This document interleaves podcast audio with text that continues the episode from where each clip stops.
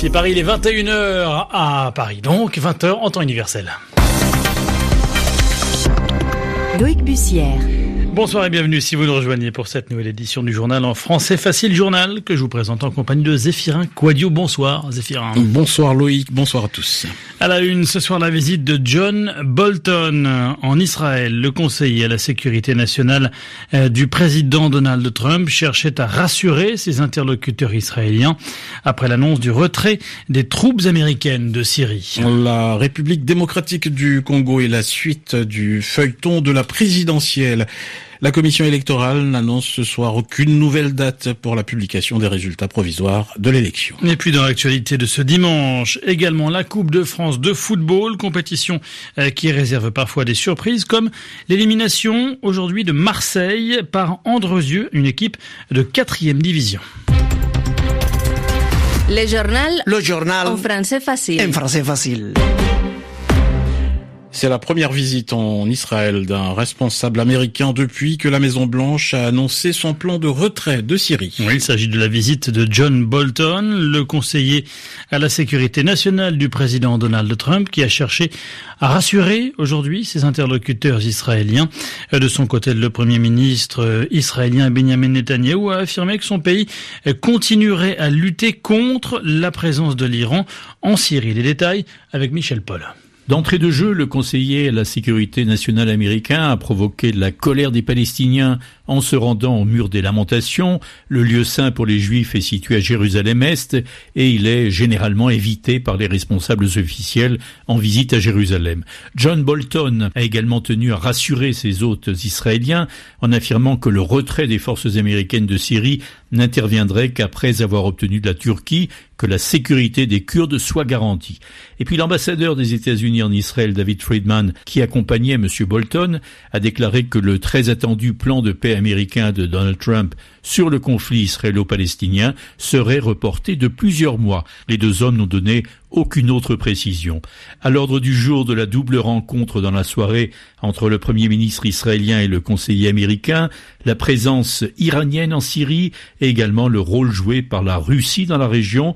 Les Américains s'inquiètent également de la recrudescence d'investissements chinois dans des entreprises technologiques et stratégiques israéliennes.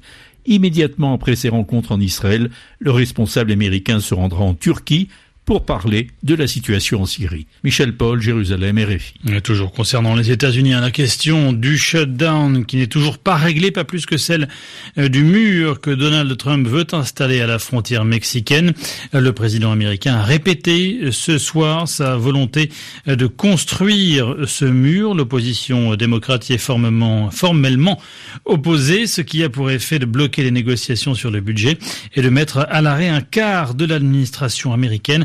Donald Trump insiste sur le fait qu'il dispose d'un énorme soutien au sein du Parti républicain. Ce sont ses termes. Nous devons construire le mur, a-t-il déclaré depuis les jardins de la Maison Blanche. Il s'agit de la sécurité de notre pays. Nous n'avons pas le choix, a-t-il ajouté. Et on reste aux États-Unis, Loïc, où une jeune élue, la plus jeune d'ailleurs, euh, du nouveau Congrès américain, a réussi à se faire rapidement une place dans l'arène politique dominée pourtant par les hommes. Oui, son nom, Alexandria Ocasio-Cortez, née euh, d'une mère portoricaine et d'un père américain, vous le disiez, elle fait une entrée remarquée euh, dans euh, ce milieu, répondant avec humour, notamment aux attaques sexistes dont elle est la cible, mais aussi avec ses propositions politiques comme celle de taxes très élevées pour les plus riches, avec Schmidt.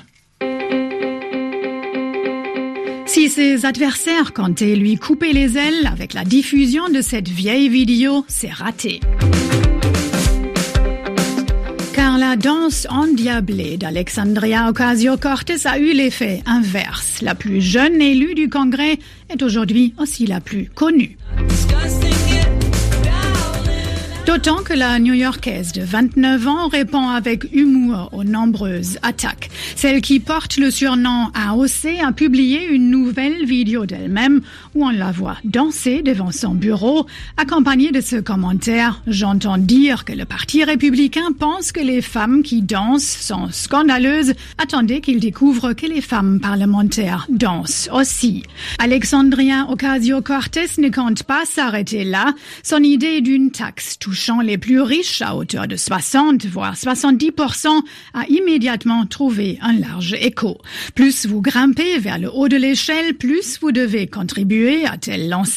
Et même le prix Nobel de l'économie, Paul Krugman, s'en félicite, regrettant les tentatives de dépeindre la jeune élue comme écervelée et ignorante.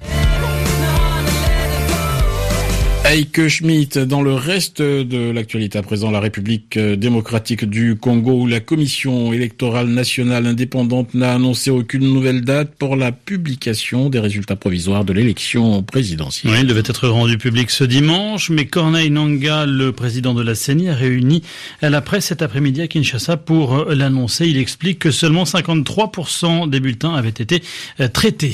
En France, les gilets jaunes, de nouveau dans la rue, au lendemain d'une mobilisation qui aura rassemblé au moins 50 000 personnes dans tout le pays. La mobilisation entachée de violence à Paris comme en, province. Ce dimanche, elle prenait une forme nouvelle, celle d'une manifestation féminine. Plusieurs centaines de femmes s'étaient rassemblées dans plusieurs villes de France. Leur but est de donner une image pacifique du mouvement après les débordements de la veille. RFI 21h06 à Rome. On s'intéresse à présent aux exportations des produits agroalimentaires italiens.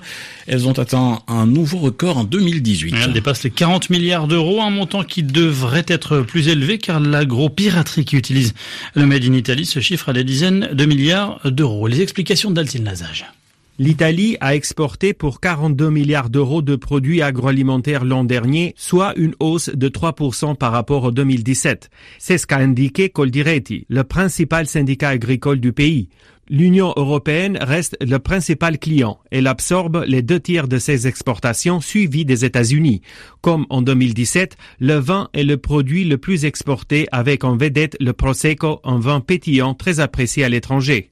Le syndicat italien tire en revanche la sonnette d'alarme sur les effets de l'agropiraterie internationale qui utilise le Made in Italy, un commerce qu'il estime à 100 milliards d'euros. Exemple, le fameux parmesan, fabriqué dans une zone délimitée d'Émilie-Romagne en Italie, est l'un des produits les plus copiés au monde.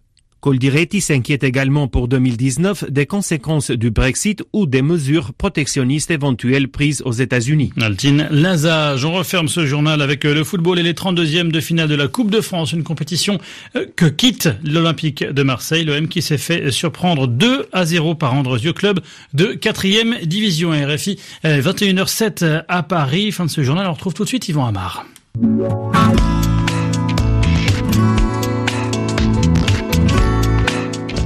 Pour l'expression de la semaine, Yvan a choisi ce soir tirer les rois. Le 6 janvier, pour cette fête qu'on appelle l'épiphanie, on tire les rois.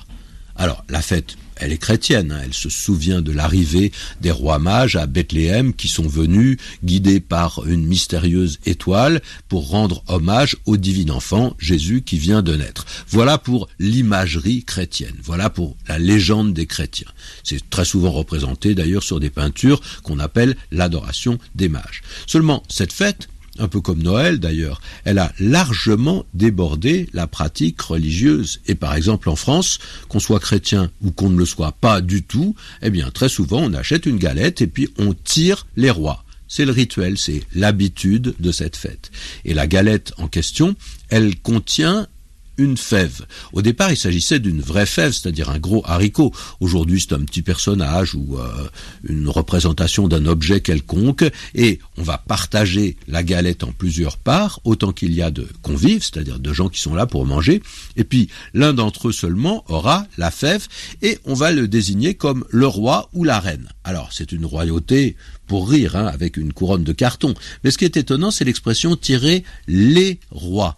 Pourquoi ce pluriel bah, C'est vrai qu'au départ, il y a trois rois dans la légende, Gaspard, Melchior, Balthazar. Seulement, quand on tire les rois, on ne va désigner qu'un seul roi ou qu'une seule reine. On devrait donc dire tirer le roi. Ah, c'est illogique. Mais on peut aussi se demander pourquoi on dit tirer. Eh bien là, on se souvient de l'expression tirer au sort. Quand on choisit à l'aveuglette, hein, quelque chose sans savoir sur quoi on va tomber. Pour une loterie, pour une tombola par exemple, on tire au sort le gagnant, c'est-à-dire qu'on choisit par exemple un nom dans un chapeau. Eh bien, de la même façon, on dit tirer les rois parce qu'on ne sait pas qui deviendra ce roi de, de fantaisie. Merci Yvan Amar, 21h10 ici à Paris.